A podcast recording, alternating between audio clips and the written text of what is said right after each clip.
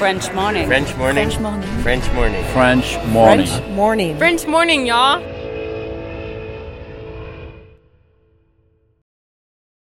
Cet épisode a reçu le soutien de la CFE. La CFE, vous connaissez? C'est la Caisse des Français de l'étranger et il s'agit d'une caisse de sécurité sociale créée en 78 pour les Français résidant hors de France. Maladie, maternité, accident du travail ou encore retraite. La CFE permet aux Français de l'étranger de continuer de bénéficier de la même protection sociale qu'en France, à l'étranger. Pour en profiter, il vous suffit d'adhérer à la CFE, peu importe votre situation, peu importe le pays dans lequel vous vivez ou dans lequel vous vous rendez, et bien entendu, peu importe la pathologie ou les circonstances, catastrophes naturelles, faits de guerre, etc. Grâce à la CFE, vous pouvez vous détendre. La Caisse des Français de l'étranger assure la continuité avec le système français de sécurité sociale lors de votre départ de France, mais aussi lors de votre retour d'expatriation, ou encore grâce à la prise en charge des frais de santé pendant vos prochaines vacances en France. Pour en savoir plus, direction cfe.fr. Moi, je me suis jamais sentie aussi française qu'à l'étranger. C'est assez dingue. Donc, ça a été trois semaines où on a vécu que pour ça, où euh, notre aventure légère et, euh, et de fuite au Canada n'existait plus en fait. C'était plus du tout ça.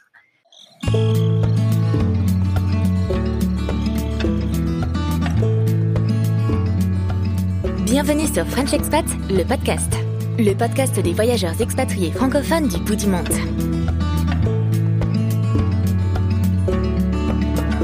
Salut, salut, et bienvenue dans French Expat, le podcast. Moi, c'est Anne Fleur, je vous parle depuis Boston, aux États-Unis. Alors aujourd'hui, j'ai le plaisir de vous présenter à Élise, qui est une copine podcasteuse. Élise me fait l'honneur de venir nous raconter l'histoire incroyable de son expatriation en Canada en 2013. Une année chargée en rebondissements, émotions, déceptions, mais aussi joie, et qui la forgea en la femme qu'elle est devenue aujourd'hui. Je ne veux pas vous révéler tout l'épisode, mais sachez qu'elle est partie en PVT avec son meilleur ami et son copain de l'époque, et que rien, mais alors absolument rien, ne s'est passé comme prévu. Heureusement, Élise est une personne déterminée qui a les pieds sur terre, et elle nous livre avec quelques années de recul ce que toute cette période lui a appris sur elle et sur la vie.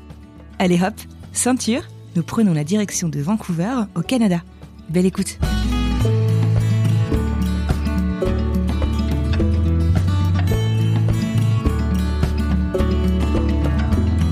Coucou Elise, bienvenue dans le podcast. Comment ça va ce matin? Ça va super bien, merci Anne Fleur. D'où est-ce que tu me parles aujourd'hui? Alors, je te parle de euh, presque Lille. C'est-à-dire que j'habite en métropole lilloise, mais euh, dans, dans une petite ville à côté de Lille, dans le nord de la France. Ok.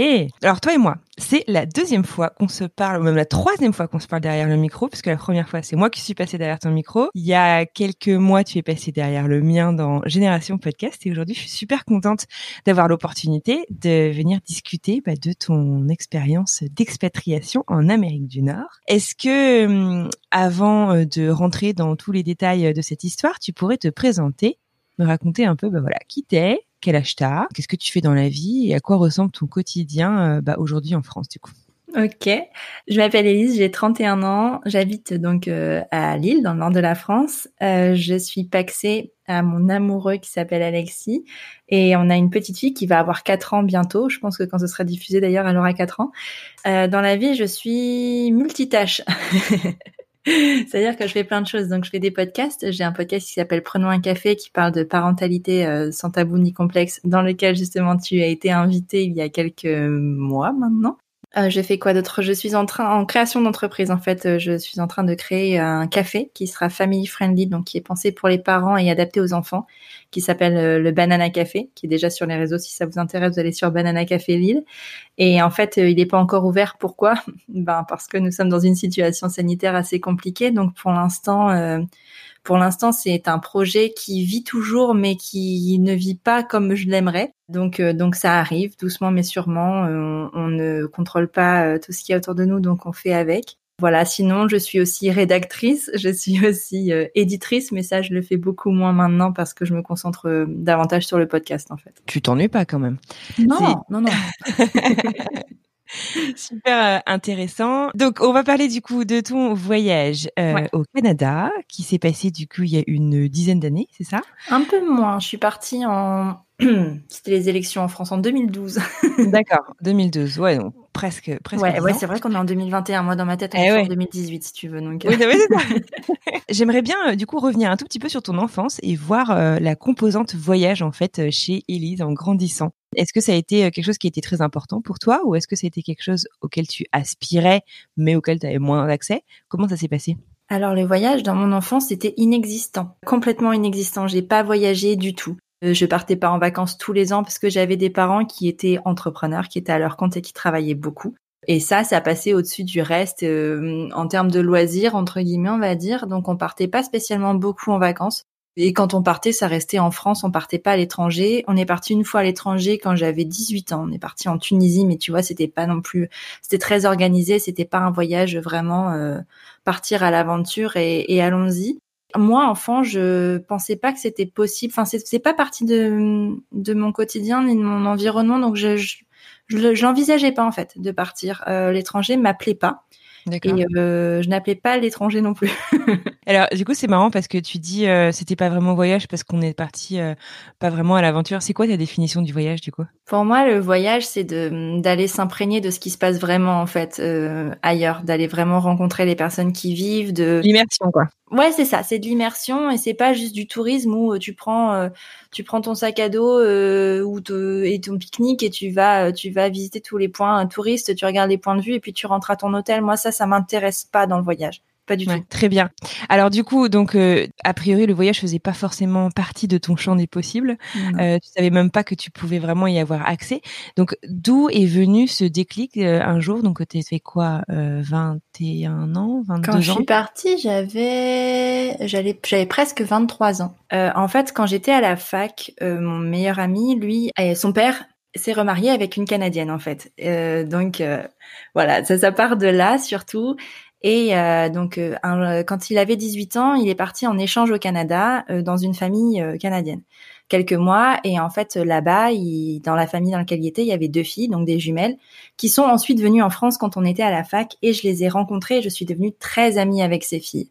Euh, donc c'est comme ça que le, le Canada a commencé à m'attirer et, euh, et voilà. Donc ça c'était en 2009. Donc c'était quand même un peu de temps avant euh, avant le départ. Ouais, c'était en 2009. Elles sont venues pendant deux mois et voilà, c'était vraiment trop chouette. Et puis on s'était dit euh, comme ça pour rigoler, euh, ben vous êtes là, on s'est trop bien entendu. La prochaine fois c'est nous quoi. Et finalement de de on en parle comme ça, c'est devenu un vrai projet et c'est devenu surtout indispensable en fait. Il fallait que je parte. Quand je suis partie, c'était euh, ça ou rien. Enfin, c'était devenu euh, un besoin indispensable. Ah ouais, c'est dingue, d'accord, presque obsessionnel quoi. Ouais. Du coup, donc c'était le Canada ou rien? Ah oui, non, c'était euh, c'était pas je pars en voyage, c'était je pars à Vancouver. Tu connaissais euh, donc t'étais pas forcément parti au Canada avant, mais t'en connaissais quoi du Canada avant de partir? Alors moi j'avais l'image du Québec parce que c'est ce que c'est ce qu'on voit en France en fait comme c'est francophone, j'imagine que c'est la raison pour laquelle on voit ça en premier. Moi le Canada c'était euh, la neige, les moins 40 en hiver euh, et, et l'accent de Céline Dion. C'était Ouais. ça pour moi le Canada, sauf qu'en fait moi là où je suis allée mon Canada moi ne ressemble en rien à ça, mais vraiment en rien.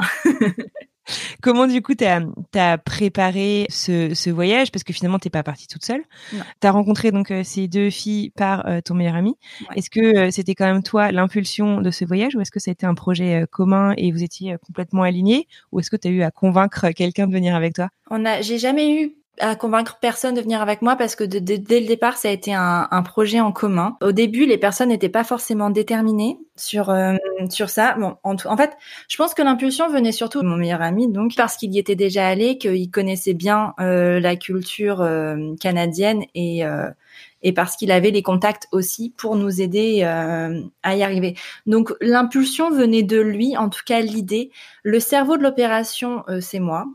Euh, clairement, le cerveau organisationnel de l'opération, c'est moi. Et il y avait une troisième personne parce qu'en fait, on n'est pas parti à deux, on est parti à trois. Mm. Et ça, ça fait partie aussi de l'histoire, assez importante. D'ailleurs, c'est une partie importante de l'histoire. On est parti à trois, donc à l'époque, quand on a décidé et quand on a commencé à organiser le voyage, on n'était que trois amis. Il se trouve qu'au bout d'un moment, c'était devenu mon meilleur ami et mon petit ami de l'époque. En fait, on est parti donc à trois.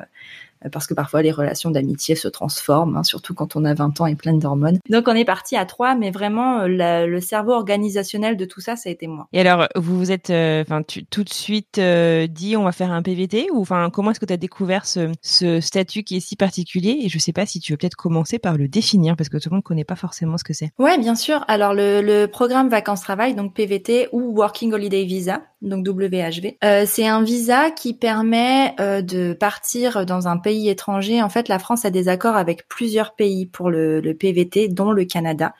Donc ça te permet en fait d'avoir un permis de travail euh, dans un pays étranger. Donc là, c'était le Canada pendant 12 mois. Euh, je sais pas depuis quand, mais moi à l'époque c'était 12 et maintenant c'est 24.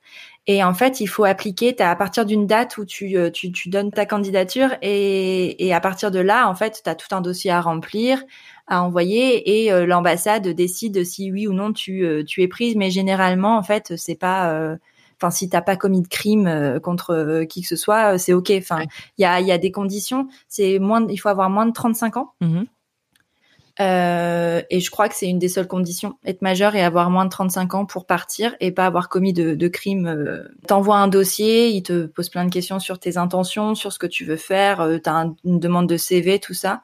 Et en fait, t'as une petite nuance aussi si tu veux travailler dans tout ce qui est care, dans tout ce qui est santé euh, même même euh, même si c'est euh, du soin d'enfant, il faut que tu passes une visite médicale parce que moi je l'ai faite et il faut passer une visite médicale particulière pour voir si tu es apte à le faire euh, médicalement parlant. Mais sinon, euh, tu envoies ton dossier et t'attends ta réponse. Sauf qu'aujourd'hui, c'est beaucoup plus difficile pour, de, pour partir au Canada parce qu'il y a énormément de demandes, il y a beaucoup plus de demandes que de places. Moi, à l'époque, quand je l'ai fait, ça a été la première année où, euh, où les visas sont partis en 15 jours. Avant, on pouvait faire ça sur, euh, enfin, envoyer le truc euh, un mois après, on pouvait le faire. Là, non, à l'ouverture, il fallait envoyer ton dossier parce qu'en fait, je crois que c'était 3000 places. c'est 3000 places par an qu'il y a.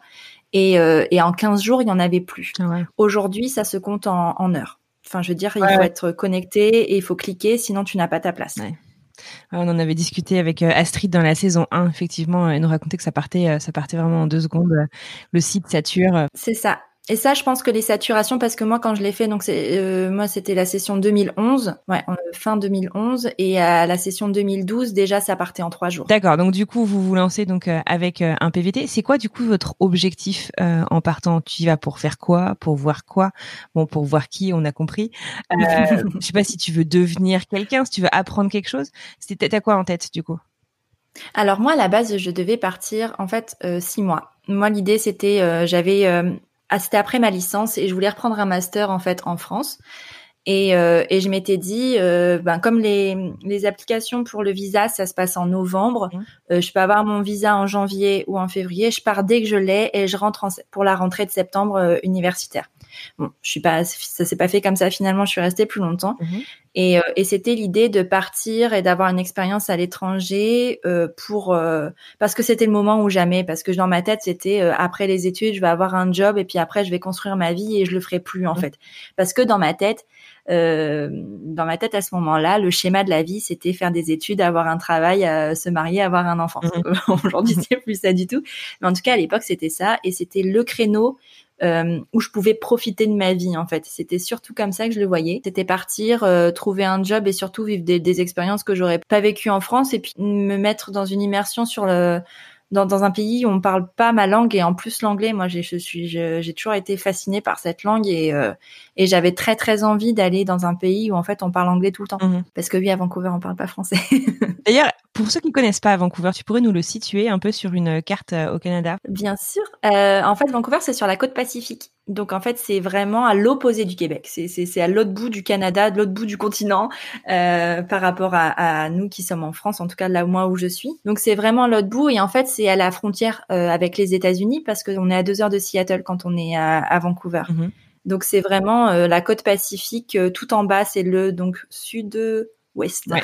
c'est quoi? C'est 9 heures de décalage avec la France? C'est ça, 9 heures. Ouais. D'accord. Donc vous voilà partis tous les trois, ouais. à cadeau c'est parti à l'aventure. Comment se passe euh, l'arrivée? Comment est-ce que tu te comment est-ce que tu te sens? Enfin, tu as tout à découvrir en fait à ce moment-là. Ouais. En fait, l'arrivée se passe un peu euh, d'une façon particulière parce que je suis pas partie avec les garçons.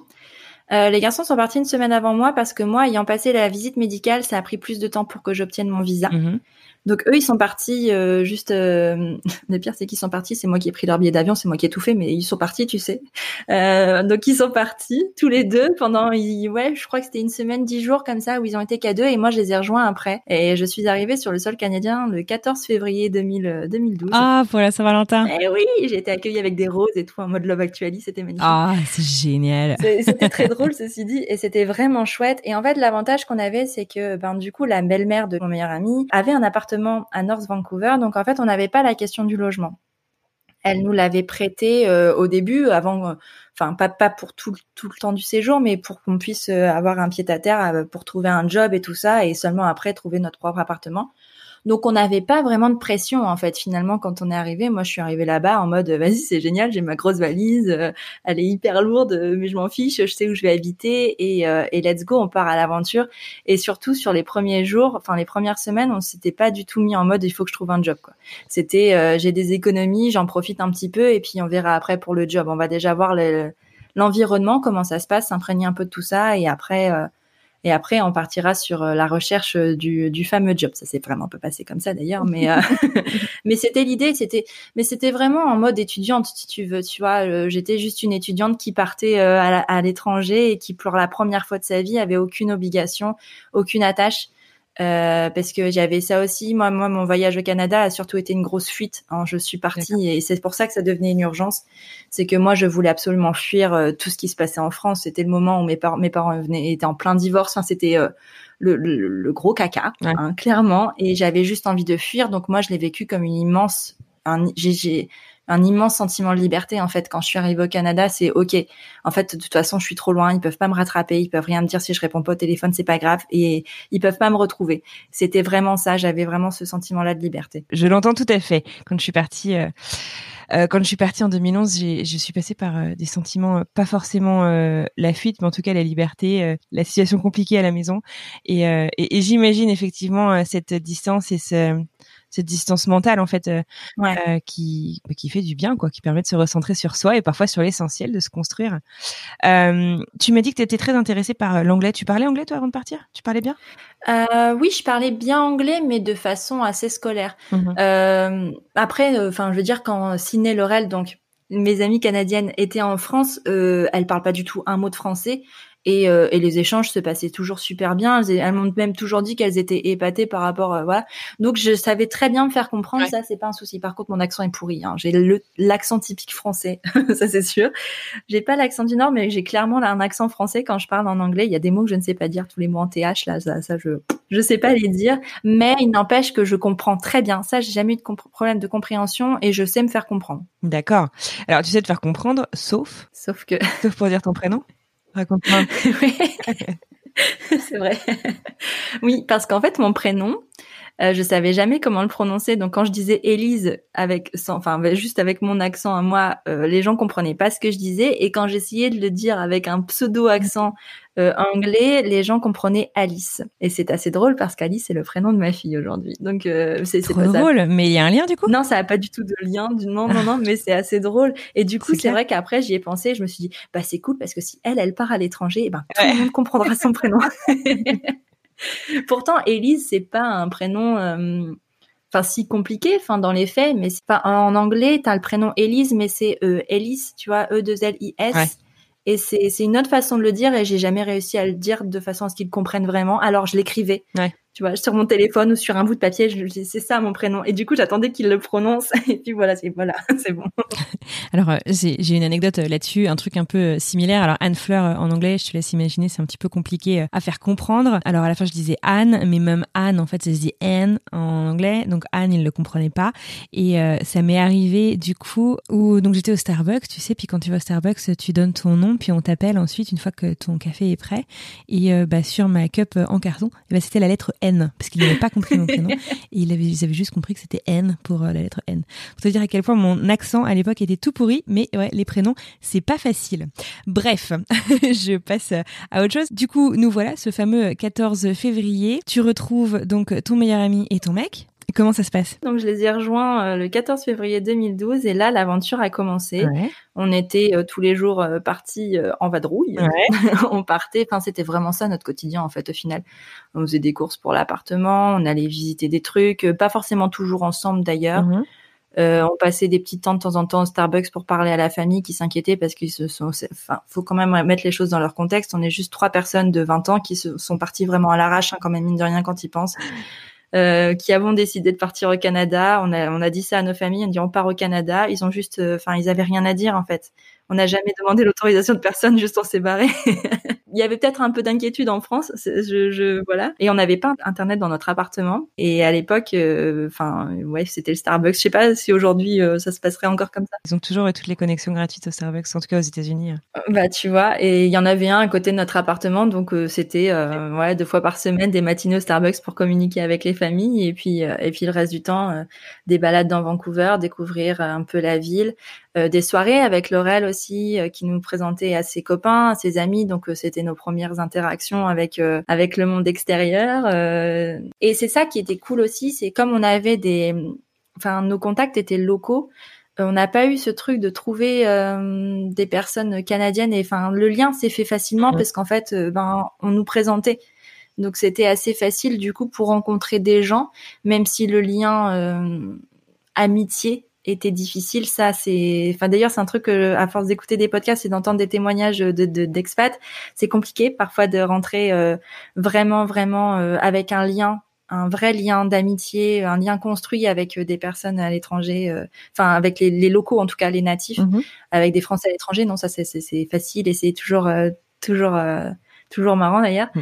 Mais euh, mais ça c'était euh, mais en même temps, on n'a pas eu de mal du coup à rencontrer des gens. Ça c'était cool, on avait déjà une vie sociale alors qu'on venait à peine d'arriver. Ça c'était bien. Comment t'expliques euh, cette difficulté à peut-être à tisser des liens hyper profonds avec des locaux, c'est quoi? C'est une différence culturelle? C'est c'est pas les mêmes attentes parce que on est différent. Enfin, comment t'expliques tout ça? Alors moi, j'ai l'impression que c'est parce qu'en fait, euh, pour eux, en tout cas au Canada, euh, les amitiés sont de longue date. Si tu veux, ils se sont rencontrés quand ils étaient ados, ou, euh, ou voilà, et, les liens vraiment se créent sur la durée et pas sur l'intensité du moment.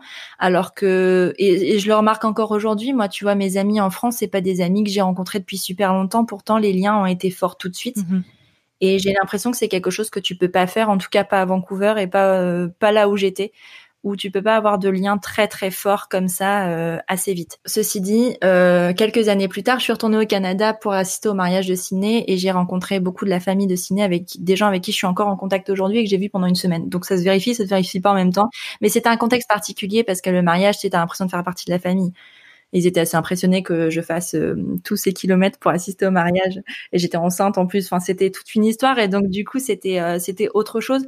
Mais en tout cas, en y vivant et en étant au Canada, en, y habitant, j'ai j'ai ouais, j'ai ressenti que c'était plutôt des relations de longue date plutôt que de, de quelqu'un que tu viens de rencontrer. Mmh d'accord. Vous passez donc euh, ces premières semaines à visiter. Vous cherchez du boulot tout de suite ou? On n'a pas eu le temps. D'accord, On n'a pas eu le temps de trouver du travail tout de suite parce qu'il s'est passé quelque chose d'assez euh, grave quand on était au Canada. Et il peut y avoir de l'émotion dans ce discours parce que c'est la première fois que j'en parle. Donc, euh, en fait, trois semaines après notre arrivée au Canada, on a fait une soirée avec euh, donc Laurel et Sidney et Calvin, donc qui est aujourd'hui le mari de Sidney. Euh, qui euh, eux habitaient à Mérite, donc qui sont c'est à deux heures, trois heures de Vancouver et qui étaient descendus justement pour faire une soirée avec nous. Et en fait, pendant la soirée, mon meilleur ami a eu des crises un peu de comme de la démence en fait, un peu. Euh, où il est parti euh, complètement euh, en live. Enfin, il a il a déraillé complètement sur le plan psychique et bon, en toute transparence, ils avaient fumé. Mm-hmm.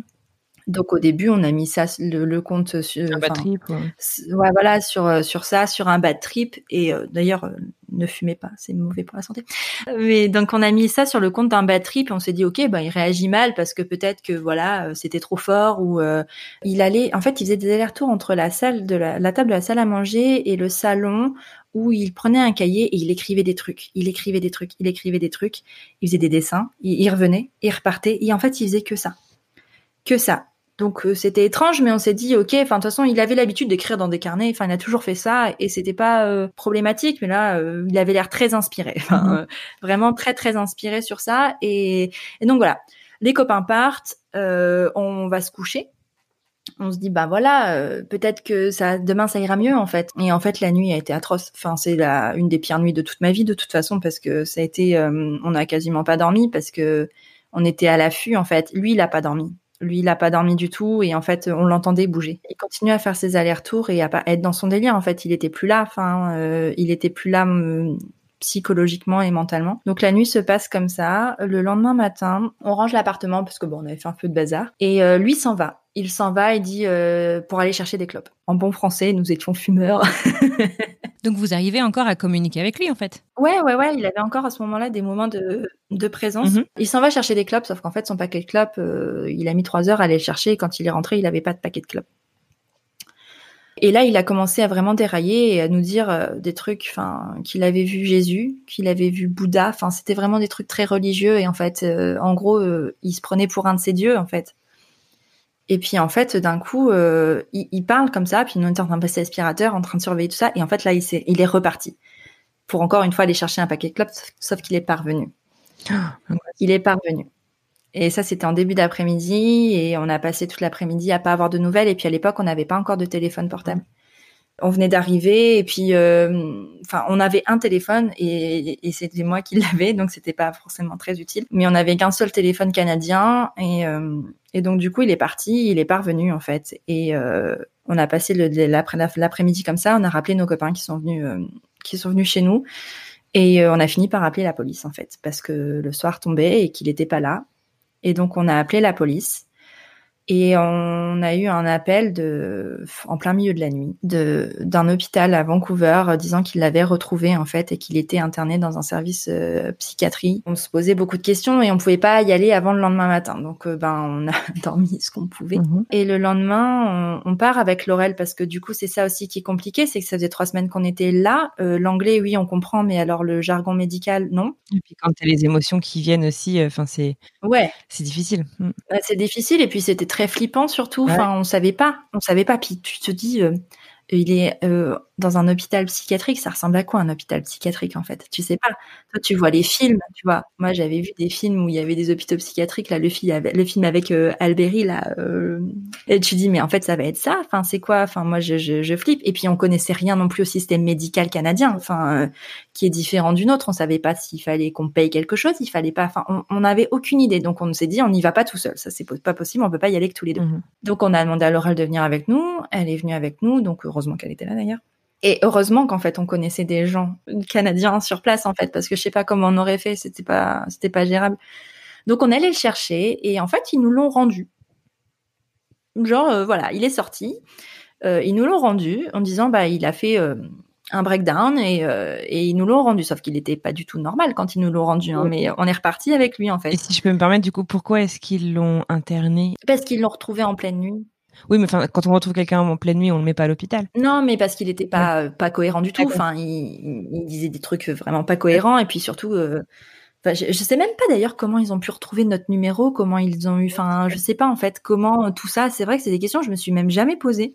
Je sais pas comment ils ont fait pour nous retrouver et à notre adresse. Enfin, euh, je sais pas du tout. D'accord. On, on l'a récupéré, on est allé manger. C'est- Je me souviens, c'était un KFC. Enfin, on est allé manger et on est rentré à l'appartement. Et là, pour le coup, ça, après, ce qui s'est passé, ça a été vraiment euh, quelque chose de très euh, très difficile à vivre parce que là, euh, là, il était plus jamais là en fait. Il y avait, euh, en fait, euh, il a fait des crises de schizophrénie. Donc il y avait cinq personnalités différentes qui s'exprimaient Mhm. à tour de rôle. Donc ça fait très très peur et pendant toute la journée et ça s'est jamais arrêté. Donc en fait c'était euh, un coup il y avait la personnalité enfant qui ressortait, un coup il y avait euh, la personnalité de Dieu qui ressortait. Enfin il y avait plein de choses comme ça et ça ça a duré toute la journée. Ah là, être dur pour vous cette journée. Il avait jamais vraiment fait ça du tout euh, avant? Non jamais, non non non jamais jamais jamais.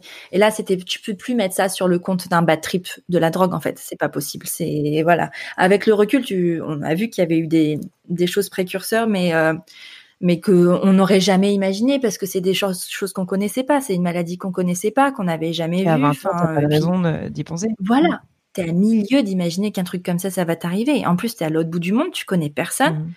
Euh, on avait la sa responsabilité en fait parce qu'il fallait aussi après ben, revenir après mais mais du coup il y a eu toute cette journée de crise et la nuit en fait non c'était cette nuit là qui a été la pire je crois de toute ma vie parce que en fait on pouvait pas dormir il fallait toujours quelqu'un avec nous et à un moment en fait la, chance qu'on avait c'est qu'on était au rez-de-chaussée donc on n'avait pas d'inquiétude sur le fait qu'il puisse sauter par la fenêtre ou quoi.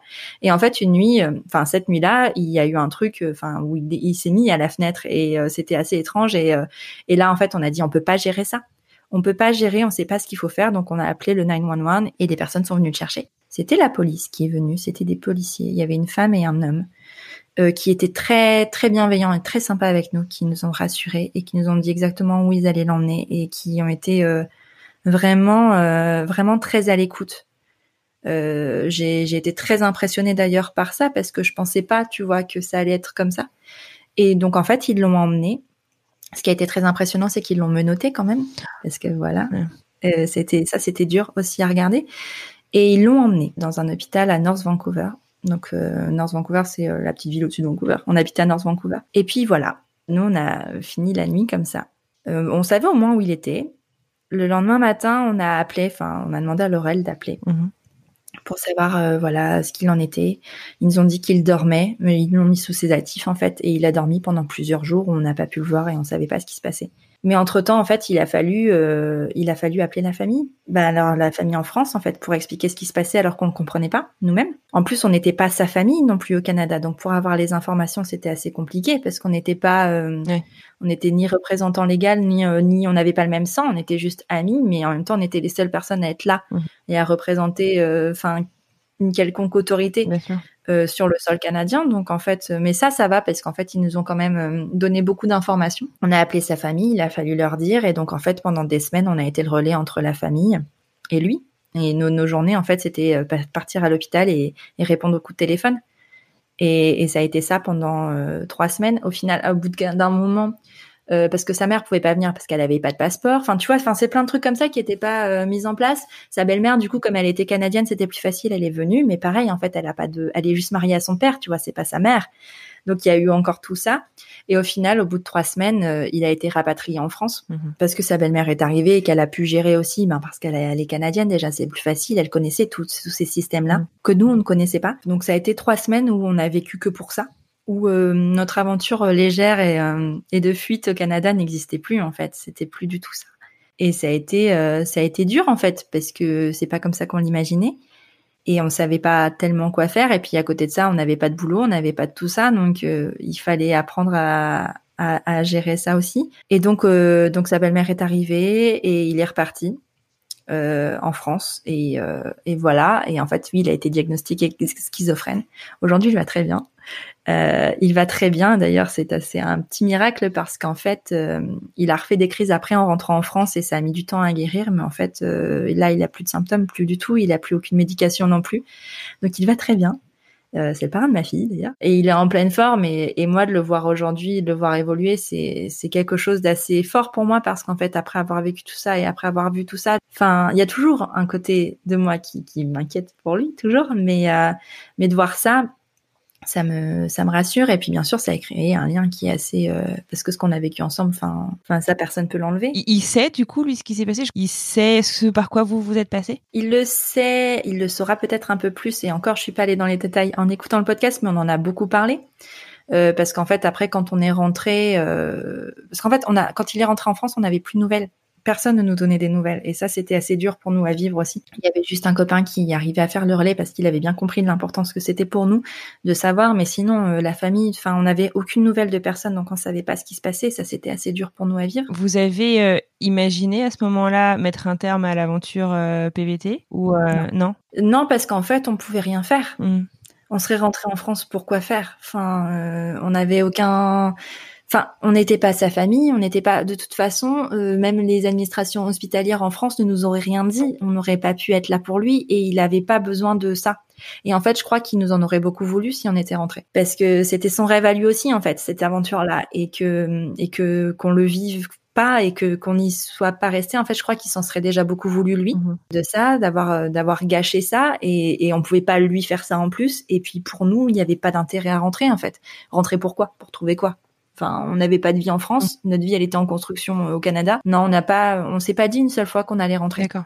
En tout cas, pas à ce moment-là. Mais euh, mais voilà, il a fallu il a fallu quand même du temps et euh, et après on était des robots en fait. Quand il est reparti, on profitait pas du tout de de, de notre aventure. Euh, les visites, c'était même pas la peine d'y penser. On était, enfin c'était mécanique, on profitait de rien de ce qui avait autour de nous. Enfin de rien du tout. Au bout de quelques semaines, il y a ma mère et ma sœur qui sont venues nous rendre visite et là ça a été le point de départ où vraiment parce que du coup comme elles étaient là euh, bah on a fait des trucs. On a fait un peu les touristes et tout ça. Et du coup on s'est rendu compte de ce qu'il y avait autour de nous. Et c'est à partir de là qu'on a commencé vraiment à, à, revivre en fait entre guillemets et à respirer mais entre le moment où ça a commencé, où les crises ont commencé, jusqu'au moment où ma mère est arrivée, euh, non, on a, surtout été en mode automatique et robot et on n'a pas vécu notre aventure canadienne comme on l'avait imaginé en tout cas. Ouais, et vous ont réancré peut-être un petit peu dans le présent et dans le, moment et dans, dans le lieu, quoi, du coup. Alors, du coup, donc, euh, tu à commencer à chercher un boulot Ouais, alors ça c'est venu assez vite parce qu'en fait euh, il fallait absolument qu'on quitte cet appartement quand il est parti parce que bah c'était trop dur en fait. À chaque fois que tu rentrais dans la pièce, tu t'avais tout, tu sais comme des flashs en fait qui arrivaient de tout ce qui s'était passé, des tout,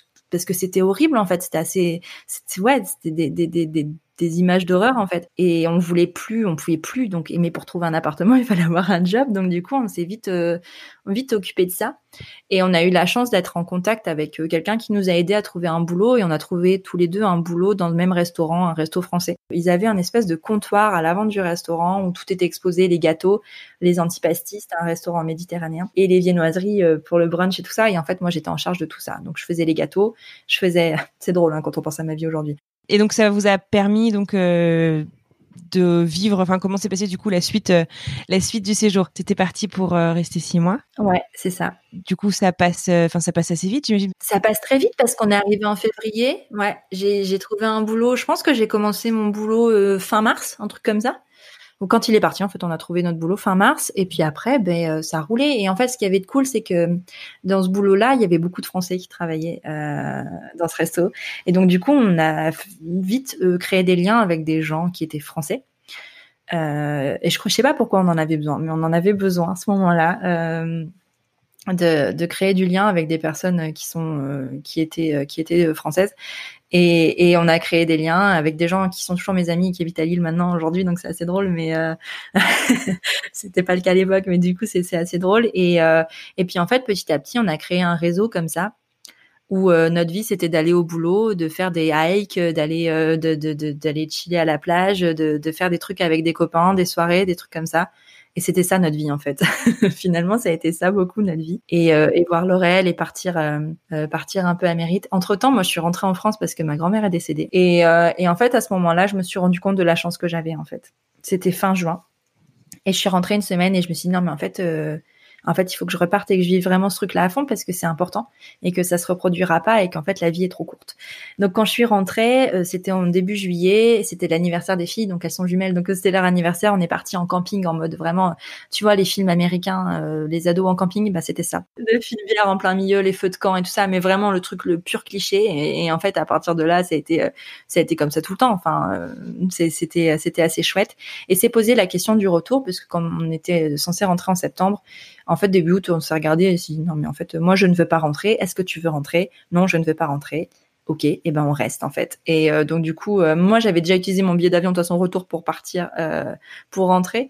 Donc j'avais juste un nouveau billet à prendre pour pour la fin de mon PVT, donc c'était pas un souci. Et lui, il a réussi à décaler son billet d'avion de retour et et en fait c'est tout. C'est on a décidé de rester. Notre boulot on l'avait de toute façon, donc ça ça changeait pas.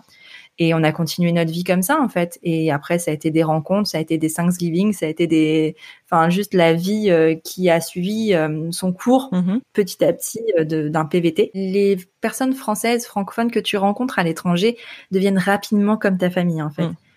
Et, et c'était assez chouette ça, ces moments-là où en fait on se retrouvait, on pouvait se plaindre de pas avoir de fromage, on pouvait, enfin avec les francophones ou les Français, moi que j'ai rencontrés comme ça à l'étranger, c'est des gens à qui je sais que si j'étais restée à Paris, on se serait jamais adressé la parole. Et, euh, et, en fait, rien que ça, alors bien sûr, euh, rencontrer les locaux, c'est hyper riche et tout, mais rien que ça, même, ça te fait vraiment sortir de ta zone de confort par rapport aux Français qui sont supposément de la même culture que toi. Euh, tu découvres quelque chose de complètement différent, complètement nouveau, et euh, c'est super riche. Mais en fait, je trouve que, bah, en fait, on a tous une chose en commun quand on est Français à l'étranger, c'est qu'on est expatrié. Mm. Et ça, euh, en fait, il y a que quand tu vis à l'étranger que tu peux le comprendre. C'est c'est quelque chose que tu peux pas comprendre. Et à partir de cette chose-là en commun, ça te donne d'autres choses en commun. Alors que si vous étiez, enfin, en France, sans être expatrié, il y avait rien en commun en fait à la base. Il n'y avait pas de socle commun. Là, on en a. On est loin de nos familles, on est loin de, de nos pays, loin de notre culture. Et tu te rends compte, moi, je me suis jamais sentie aussi française qu'à l'étranger. Oh, c'est clair. C'est assez dingue. C'est un sentiment que jamais, enfin, au contraire, même c'est assez mal vu. J'ai l'impression en France de vraiment t'affirmer, affirmer cette nationalité. Ça fait, ça fait tout de suite très euh, extrême droite. Mm. Alors qu'à l'étranger, pas du tout. Et au contraire, en fait, t'es tellement presque admiré parce que t'es français alors que t'as rien fait, t'es juste né sur un territoire. Mais t'es tellement, t'es tellement, euh, ouais, vu comme, euh, ouais, ça doit être génial, le romantisme, machin, tout le monde croit que tu bois du vin rouge à 6 heures du matin et que tu vas chercher ta baguette. c'est cliché, mais c'est vraiment ce qu'ils pensent de nous en fait. C'est ça qui est assez fou. Du coup, tu te rends compte dans les yeux des autres la chance que tu as d'être né là, d'avoir euh, d'avoir cette culture là qui est importante. J'ai jamais manqué, enfin le, le, fromage m'a jamais autant manqué qu'à l'étranger, alors qu'en fait quand je suis ici j'en mange pas. Enfin, et, euh, et, pour la petite histoire, ma mère est revenue nous rendre visite une autre fois et euh, parce que je viens du nord de la France, elle est, a pris l'avion avec un maroilles dans sa valise. Ah qui est le fromage euh, du nord de la France, un fromage qui qui ah, qui, qui fouette. Et ouais, et en fait, elle est arrivée et elle est arrivée dans l'appartement, elle a ouvert sa valise, mais c'était l'enfer, c'était l'enfer. Je sais même pas comment ils ont pas capté à l'aéroport qu'il y avait un truc parce que franchement, ça ça sentait mais tellement fort. Mais donc du coup, on était content, on avait notre maroilles. du coup, euh, je ferme les yeux. J'ai envie que tu m'amènes à, à Vancouver là tout de suite. Tu m'amènes où? Qu'est-ce que je vois? Qu'est-ce que je sens? C'est quoi ton quartier préféré? Raconte un peu. Alors, il y a plus. En fait, ce qu'il y a d'assez euh, fou à Vancouver, c'est qu'en fait, t'as tout. T'as tout ce que euh, la beauté de la nature, enfin tout ce que la terre peut t'apporter, tu l'as dans une ville en fait. Parce que mhm. tu as la montagne, donc tu as toutes les randonnées, tu as les stations de ski, t'as enfin l'hiver. Donc en fait tu peux aller à, tu peux aller euh, skier et, euh, faire ta saison euh, tranquille comme si tu habitais au bord des Alpes en fait. La même chose. L'été t'as la mer enfin t'as la plage t'as dans la même ville. Donc tu vas à la plage tu fais ton truc de beach volley tu, tu fais tout ça T'as euh, donc t'as ouais t'as ça et t'as la ville en fait. T'as tout t'as as un esprit citadin avec les tours géantes enfin voilà. Il y a beaucoup de films d'ailleurs qui sont tournés à Vancouver. Il y en a énormément et en fait t'as des tournages à tous les coins de rue. T'as enfin je veux dire c'est c'est la vie à l'américaine qui peut te faire rêver tu sais quand tu penses New York City tout des trucs comme ça. Euh, tu l'as donc en fait, tu as, absolument tout. Tu es dans, dans une grande ville et tu, tu respires le grand air en même temps. C'est une ville qui est hyper euh, hyper green. Vraiment, tu as tout. Et puis tu as les, les quartiers euh, typiques euh, comme comme dans la plupart des grandes villes américaines, t'as Chinatown, t'as le quartier indien, t'as le quartier, enfin tout ça, et t'as un quartier qui s'appelle Yaletown aussi, qui rappelle énormément le sud de la France. Je trouve ça assez assez intéressant. C'est vraiment cool. C'est là où était le restaurant d'ailleurs dans lequel je travaillais. Euh, et, euh, et, voilà, en fait, un quartier préféré, je sais pas si j'en ai un, parce qu'ils ont tous une particularité. Tu vois, à Kitsilano, t'as la plage, et t'es vraiment en mode, t'es à Los Angeles presque, enfin sauf qu'il fait un peu plus froid quand même, il fait pas 40 degrés. T'as East Van où c'est plus euh, branchouille, tu sais, euh, genre tous les, les, les, les cool kids sont sont dans ce quartier-là. c'est un peu moins cher aussi au niveau des loyers. T'as Downtown où ben vraiment t'as as la vie avec les grandes les grandes tours et des, gens un peu hype qui habitent là. Après t'as as North Vancouver Vancouver où là c'est un peu plus familial. T'as vraiment des familles qui habitent. T'as West Van aussi où euh, où t'as encore plus de familles et c'est un quartier vraiment très riche parce que enfin tu sais ça fait vraiment penser. Euh, t'as plein de maisons au bord de la mer, euh, vraiment ce genre de truc.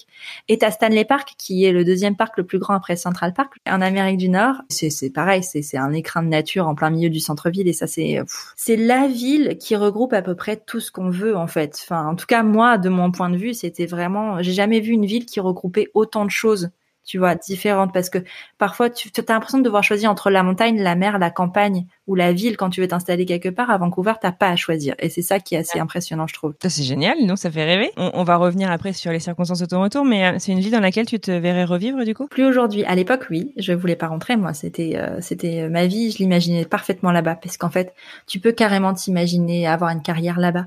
Tu peux carrément t'imaginer avoir des enfants là-bas. Tu peux, enfin, tout ça, c'est pas impossible, tu vois euh, pas, enfin, tu vois la différence si je peux comparer euh, à Paris par exemple, je m'imaginais pas vivre, euh, avoir des enfants à Paris, tu vois. Euh, à Lille, oui, mais mais à Lille c'est encore autre chose. Du coup, il y a plein de choses que je retrouve. mais ouais, à Vancouver, en fait, j'avais l'impression que tu pouvais tout faire. Je pouvais tout faire en fait. Il n'y avait pas de, il y avait pas de limite à l'ambition que j'avais dans ma vie en tout cas. Je n'ai qu'une hâte, c'est qu'on rouvre les frontières parce que ça fait partie un peu de, de mes targets pour euh, bon 2021, 2022, on verra. Du coup, donc vous étendez euh, votre séjour. On revient euh, un peu euh, dans votre histoire. Ouais. J'imagine que l'heure du retour approche. Comment est-ce que tu vis ça? Comme tu dis, tu n'avais pas envie de rentrer. Ah, très mal. Comment ça s'est passé tout ça? Je vis vraiment très mal le retour. C'est, je veux pas en entendre parler. D'ailleurs, là, tu vois, tu sais, sur Facebook, tu as les souvenirs qui reviennent. Je vois des trucs que j'écris. Je mettais des statuts en mode ne me parlez pas du retour. Vous avez peut-être content de me voir, mais moi, je je veux pas en entendre parler. C'est pas que j'étais pas contente de voir les gens. Après, j'étais jeune aussi, donc peut-être que j'aurais parlé avec moins de tact qu'aujourd'hui. Mais euh, mais vraiment, je voulais pas en entendre parler. C'était pas envisageable pour moi. Euh, j'ai quitté le job, mon job en janvier. On est parti en road trip sur euh, la côte ouest américaine. C'était trop cool. Et après, c'était le dernier mois où, enfin, ça a été que ça, des trips, des voyages. On est parti à la montagne avec les copains français en mode on est on est dans les Alpes. Et enfin, ça a été ça pendant le dernier mois où en fait, moi, je voulais pas rentrer. Et à l'époque, il y avait que 20, que 12 mois euh, possibles pour un PVT. Aujourd'hui, c'est 24 mois, on peut l'étendre. À l'époque, c'était pas le cas, mais tu pouvais partir sur une RP.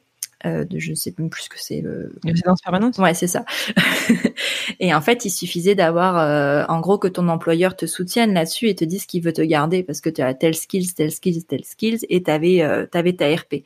Et mon employeur à l'époque était euh, était un Français qui avait déjà fait ça avec d'autres personnes qui travaillaient sur le resto et je savais très très bien que c'était possible en fait. Je Mhm. et moi, je ne voulais que ça. Moi, j'étais à deux doigts d'aller demander à, mon boss euh, est-ce que tu peux inscrire des trucs en ma faveur pour avoir une ERP. Seulement, j'étais pas partie toute seule et j'étais euh, très amoureuse.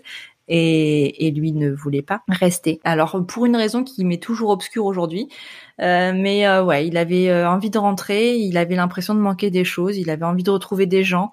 Moi, je trouvais pas que c'était une raison suffisante. Je, je, je lui disais tout le temps, mais si tu veux les revoir, vas-y, tu vas trois semaines et puis tu reviens, c'est pas un problème, tu vois. Et, et moi, c'était des raisons que je comprenais pas. Je voulais pas rentrer en France. Pour moi, rentrer en France, ça voulait euh, dire affronter tout ce que j'avais fui en plus. Et ça, c'était euh, c'était inimaginable pour moi. C'est voilà, mais je l'ai quand même fait parce qu'en fait, dans ma tête, ça a été, je préfère être en France avec lui qu'être au Canada sans lui. L'histoire verra que c'était pas forcément la meilleure façon de penser. Mais voilà, et je suis rentrée comme ça et ça a été tellement dur quand je suis rentrée. Je suis rentrée chez ma mère, dans le nord de la France, dans l'Avenois. Donc il y avait euh, les gens avec qui j'ai grandi. Et Mhm. c'était bien, mais euh, et je sais pas s'ils écouteront là et j'espère qu'ils seront pas vexés, mais c'était pas suffisant. Et en fait, tu vois, ce qui est assez difficile, c'est que tu rentres et en fait tout le monde s'attend à ce que tu racontes. Leur raconter, d'accord, mais ils auraient jamais compris. Et moi, je veux pas juste qu'ils m'écoutent, je veux qu'ils me comprennent. Et c'est d'ailleurs pour ça, parce que, que j'en ai jamais parlé. Tu vois, tout ce qui s'est passé au Canada, j'en ai jamais, jamais, jamais parlé. Et surtout qu'en plus, vu ce qui s'est passé après, je n'ai jamais eu l'occasion d'en parler. Donc en fait, on s'est retrouvés tous les deux dans notre bulle, là, où en fait, personne nous comprenait parce qu'en fait, euh, juste, on n'était pas accessible non plus. On était, tu sais, dans une espèce de deuil. Et avec le recul, je cherchais des articles partout sur Internet. T'avais ce truc de phénomène de- d'expatriation inversée. Je sais pas, il y avait des articles sur ça. Et du coup, je me retrouvais tellement dans tous ces trucs-là, dans tout- toutes ces personnes qui étaient rentrées et qui avaient tellement galéré.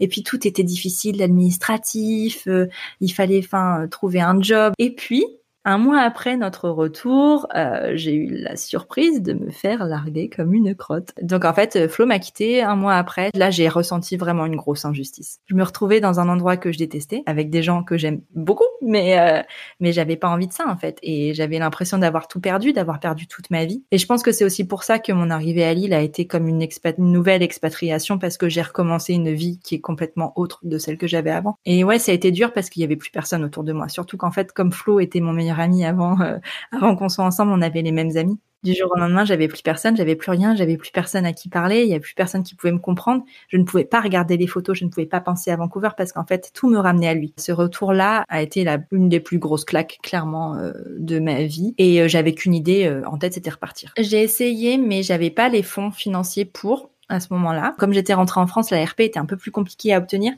C'est plus facile quand tu es sur place. Euh, que, que que loin. Et puis comme j'étais partie depuis un petit moment déjà moi mon, mon poste avait déjà été euh, enfin remplacé. Donc euh, donc j'avais plus tout ça. Donc je pouvais pas repartir comme je voulais. Par contre j'étais en, en communication constante avec Marion qui était euh, ma super rencontre et ma super amie euh, au Canada. Mon corps était en France mais mon esprit n'était pas du tout en fait.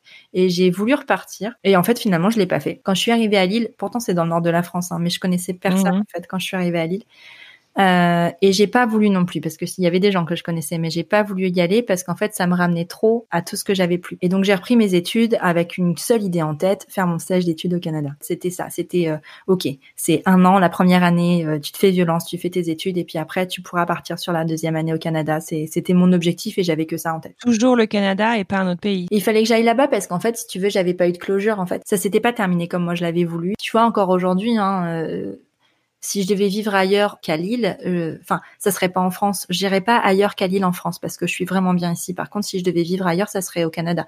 Peut-être plus à Vancouver parce que je ne veux plus habiter à Vancouver, mais j'irais plutôt au Québec. Et c'est un truc que je pense qu'un jour je ferai. Je sais pas, j'ai trouvé tout ce que j'avais toujours voulu avoir en fait là-bas. Donc euh, c'est c'est ouais, c'est c'est magique pour moi. Et, et, rien que de voir des photos, tu sais, je suis des comptes Instagram juste pour regarder les photos. Enfin. Euh. et tu dis euh, que tu irais au Québec et que tu veux plus vivre à Vancouver. Tu sais expliquer pourquoi ça? J'y suis retournée pendant pour le mariage. Ouais, pour le mariage. Euh, donc il y a quatre ans et demi, j'étais enceinte mhm. de ma fille et j'y étais toute seule. Ça, c'était un point d'honneur. Enfin, je voulais absolument y aller toute seule. j'étais avec Alexis, donc mon amoureux actuel, et, euh, et je voulais pas qu'ils viennent avec moi, mais c'était viscéral. Enfin, euh, je, ah il était hors de question pour moi qu'ils viennent. Pas partager ça? Non, je voulais pas. Aujourd'hui, je pourrais, et d'ailleurs, c'est un, un, objectif un jour quand on pourra de nouveau voyager.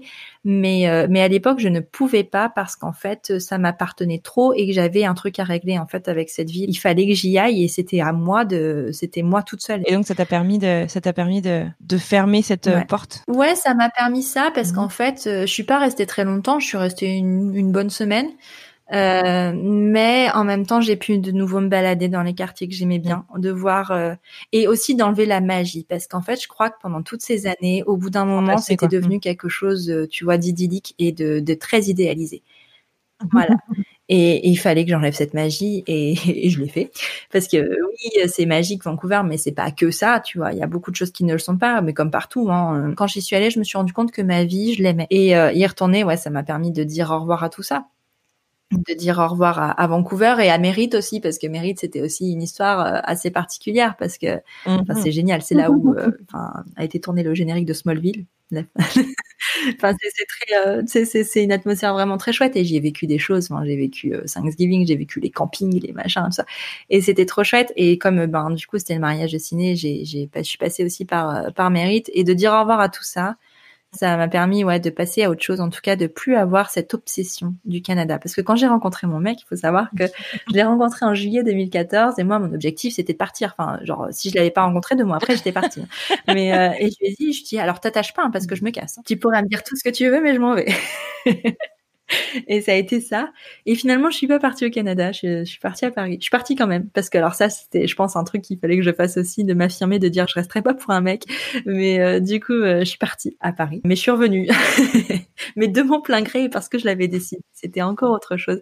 Mais non, je je suis pas partie finalement euh, au, au, Canada et mais c'était ouais un truc, c'était un sujet. Mais d'ailleurs, tous les gens que je rencontrais après, été euh, euh, ouais, on parle, mais en fait, moi, je, le parle, je leur parlais que de ça. Mon mémoire de fin d'études, c'était sur euh, la littérature de jeunesse québécoise. Enfin, je veux dire, ça a été jusque là. Enfin, j'étais à fond. Enfin, ça a été toute ça, ça. Ouais, ça, ça, a été toute ma vie pendant un moment. Aujourd'hui, non, plus du tout. Est-ce que du coup, donc ta fille va avoir 4 ans Alice, est-ce que tu souhaites lui faire découvrir le Canada ou est-ce que tu lui souhaites de pouvoir vivre une, une, expatriation comme ça, loin de ses parents? J'imagine que c'est pas facile quand on est parent d'imaginer ça. eh bien, les deux en fait. J'aimerais beaucoup l'amener là-bas parce qu'en fait, euh, j'ai ma famille canadienne, tu vois. Il y a des choses comme ça qui, Ciné, Laurel, c'est c'est pas juste des copines que j'ai rencontrées en France, c'est ma famille. Elles sont, euh, d'ailleurs, ils sont venus quand Alice avait deux mois. Ils sont venus en France pour leur voyage de noces, euh, Ciné Calvin.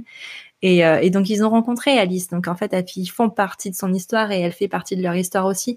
Euh, ils ont été les premières personnes à qui j'ai annoncé ma grossesse d'ailleurs, parce que quand j'y suis allée, j'étais enceinte de trois mois. Ils font partie de ma famille. Ils font maintenant partie de la famille d'Alexis aussi, parce qu'en fait, comme ils sont venus à la maison, euh, ils le connaissent. Donc euh, c'est plus, euh, c'est plus, je vais leur faire découvrir quelque chose qu'ils connaissent pas, parce que c'est pas ça. Donc non, j'ai très envie d'y aller avec elle. J'ai très envie de lui montrer tout ça avec un œil nouveau, avec une expérience qu'on aurait, tu vois. Moi, je veux pas lui raconter ce qui s'est passé par là-bas, parce que déjà j'ai pas envie de, de lui parler de son parrain comme ça, comme mmh. que tout ce que j'ai évoqué, parce qu'il y a de ça en fait. Le Canada, c'est ça aussi.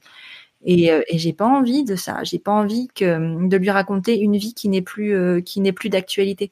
D'ailleurs, c'est pour ça d'ailleurs mhm. que j'en parle pas du Canada parce qu'en fait, c'est tellement une autre vie. En fait, aujourd'hui, tout mon entourage euh, connaît la Élise depuis septembre 2014.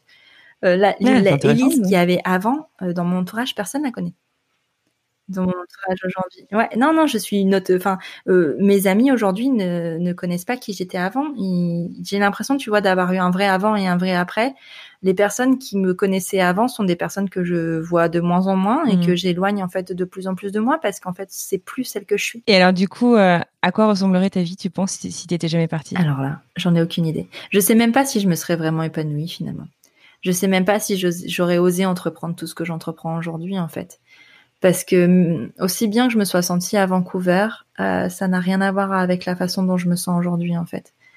Et, et, je suis très attachée à ma ville, je suis très attachée à Lille, je suis très attachée à mon environnement parce qu'en fait, euh, cette ville m'a apporté tellement plus que n'importe quelle autre ville en fait. J'ai l'impression que toute cette expérience, ça t'a appris beaucoup la détermination aussi. Peut-être, Peut-être. Ça m'a appris qu'en fait, il n'y a pas de fatalité et en fait, on peut se relever de tout. Que même à l'autre bout du monde, avec les pires galères du monde, tu peux t'en sortir en fait. Et que il n'y a pas de. Je, je, moi, je dramatise rien. Je suis très positive comme personne et même si je suis dans la merde, je sais que c'est temporaire en fait. Et je pense que que Vancouver m'a appris ça. M'a appris que ben ouais, tu peux tomber très très très très bas, mais quand même te relever et t'en sortir en fait. Et euh, il y a Slack qui a. Ouais, moi c'est pareil. je vais pas quitter. Euh, je me. Je vais me remettre en Do Not Disturb. et, euh, et, ouais, peut-être que ça m'a appris ça. Ça m'a appris. Euh, mm-hmm. Je sais pas si j'ai vraiment appris des choses sur moi à Vancouver. Je pense que c'est venu après. Mais ce qui est certain, c'est que sans Vancouver, j'aurais pas appris tout ça.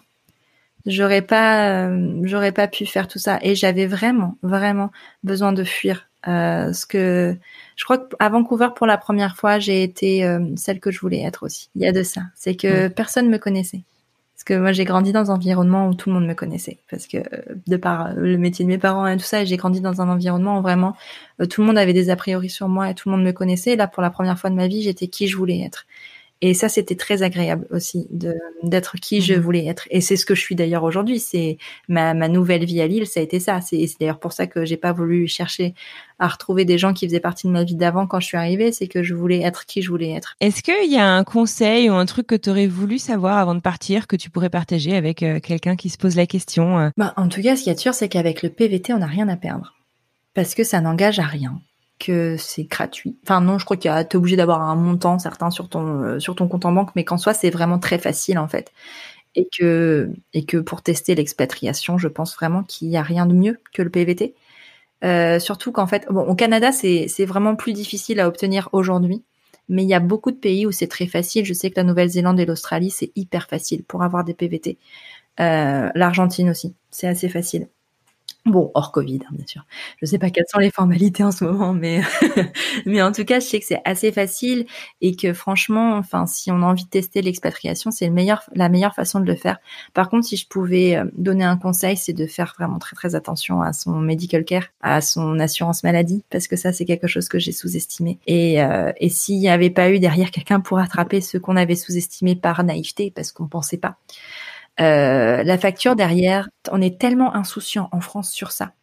Parce qu'en fait, euh, ici, il peut nous arriver n'importe quoi, c'est pas grave en fait. Jamais on ne sera pas pas soigné, jamais on aura des dettes parce qu'on a eu un accident, un cancer ou quoi que ce soit. Euh, donc vraiment, après, je sais pas quelles sont les couvertures sociales dans tous les pays, mais en tout cas au Canada, ça ressemble un peu aux États-Unis. Mais euh, et donc du coup vraiment de faire attention à ça, de voir ce qui est couvert, si les rapatriements sont couverts, si euh, enfin euh, si on est hospitalisé, à quel à quel niveau on est remboursé.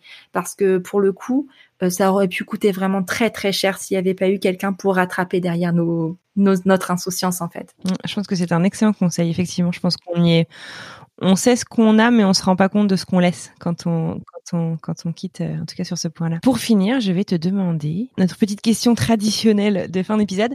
Euh, s'il y avait trois choses que tu euh, recommandais, trois choses, alors peut-être, je sais pas, un truc à voir, un truc à ramener, un truc à goûter de ton expatriation de Vancouver, ce serait quoi? Alors culinairement, vraiment rien. D'accord, pas de problème. parce que franchement, pour le coup, ça, j'en suis convaincue. Il y a vraiment, euh, vraiment rien. tu manges italien, tu manges français, tu manges chinois, tu manges japonais, mais tu manges pas euh, canadien, tu vois. à voir, euh, je dirais, pour monter sur North Vancouver, t'as as les horseshoe bay, t'as tout ça. Enfin, t'as vraiment des baies, des, des randonnées qui sont extraordinaires, qui sont magnifiques et que je recommande mais mais mille fois à faire et elles sont pas si difficiles. Euh, même si on n'est pas euh, très doué en randonnée, si on n'est pas un randonneur euh, confirmé, il y a énormément de choses à faire et qui sont très accessibles, vraiment. L'université de la UBC, l'université de, Colombie-Britannique, c'est assez énorme quand on quand on part en voyage de voir à quel point en fait un campus je pense que c'est à l'américaine, j'imagine que c'est pareil comme partout, mais à quel point ça ressemble vraiment à une ville et à quel point tu as tout en fait dedans. T'as, en tout cas en plus UBC c'est en bord de mer, donc tu as des falaises, c'est magnifique. Enfin c'est, c'est tu t'as vu sur le Pacifique et en fait UBC c'est à, à, la pointe de Vancouver, donc en fait t'as vu limite, enfin t'as rien. L'autre côté c'est le Japon, tu vois. donc t'as rien. Et, euh, et donc ça c'est vraiment assez euh, assez incroyable et de partir aussi euh, découvrir les petites villes de Colombie-Britannique parce que c'est une province qui est magnifique, qui qui a à offrir tellement. Mais d'ailleurs c'est d'ailleurs pour ça qu'il y a beaucoup de films qui sont tournés là-bas parce que c'est des grands espaces à la enfin avec des grands sapins, des grands enfin bah, Twilight a été tourner là-bas, euh, c'est ce genre d'espace-là, quoi. euh, où c'est euh, de la forêt, enfin vraiment tout est magnifique et, et aller vraiment à la découverte des, des petites villes à côté. Il y a, y a Mérite, bien sûr, et il y en a d'autres encore plus loin et, et aller prendre la voiture pour ça, ça vaut vraiment le coup. Écoute, ça fait rêver. Ça me fait penser à une de nos invitées qui, depuis d'ailleurs, a rejoint un peu l'équipe de French Expat, qui s'occupe de notre blog, Fanny, qui a réaménagé un, un van pendant un an avec son mari et qui sont partis bah, au début de la pandémie en disant ok euh, on va partir puis on va vivre dans notre van donc on va être très safe euh, et ils sont allés euh, visiter enfin je vois les photos qu'elle publiait sur la sur la Colombie britannique Enfin, c'est à tomber par terre, quoi. C'est ouf. Ça a l'air magnifique. c'est magnifique. La qualité de vie est inégalable, je crois, en fait, en Colombie-Britannique. moi, mes amis, tu vois, là, ils sont partis vivre en Ontario pour gagner beaucoup d'argent parce que là-bas, pour le coup, la qualité de vie est pas terrible, mais tu gagnes beaucoup d'argent. Et pour avec projet pour venir se réinstaller en Colombie-Britannique et vivre correctement en Colombie-Britannique, parce que c'est c'est une qualité de vie que t'as pas ailleurs, en fait. Enfin, c'est vraiment, euh, ouais, c'est ressourçant, c'est c'est parfait, quoi. Un petit mot de la fin, Elise? Merci. Anne-Fleur, de m'avoir permis euh, de, de partager ça. C'est une grande première pour moi. C'est quelque chose d'assez privé et intime parce que ça, ça, ça, ça c'est une histoire assez douloureuse de ma, de mon parcours, même si euh, même s'il y a aussi beaucoup de bonheur derrière derrière mon expérience au Canada. J'espère que, que que ça aura plu et que ce sera voilà enfin c'est une expérience un peu différente parce que c'est vrai que je parle pas forcément de ma vie au Canada euh, en tant que telle mais d'expérience. Non mais je pense qu'en fait c'est l'humain aussi tu vois. Enfin euh, l'expatriation je pense que c'est vachement important de de pouvoir remettre les choses dans leur contexte. L'expatriation c'est pas juste euh, je vais à la plage tous les jours et, et, et, je prends des belles photos sur Instagram et enfin tu vois non c'est pas ça. Mais en même temps je pense que c'est important aussi de montrer que les aspects un peu plus dark c'est des vraies vies qui se construisent en fait. Écoute je te dis en tout cas un grand grand merci pour ta confiance. C'était un plaisir de discuter encore avec toi. Je te souhaite une super continuation et puis je te dis à très bientôt. À très bientôt. Merci Anne-Fleur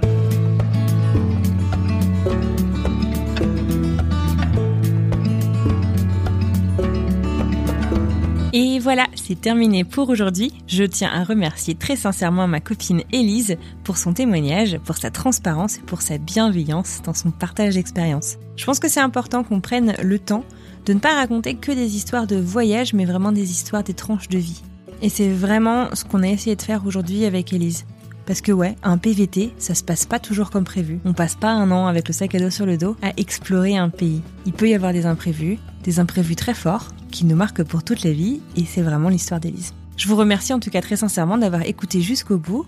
J'espère que ce témoignage vous aura plu. Si vous souhaitez euh, suivre Élise et découvrir son podcast, je vous invite à aller écouter Prenons un café, qui est un très joli podcast sur la parentalité décomplexée. De mon côté, je vous retrouve dans quelques jours pour un nouvel épisode lundi prochain. En attendant, si vous voulez euh, continuer à échanger avec la communauté du podcast, rendez-vous sur Instagram, retrouvez la vignette de l'épisode et venez en discuter avec nous en commentaire. Je vous souhaite une très très bonne semaine et je vous dis à lundi prochain.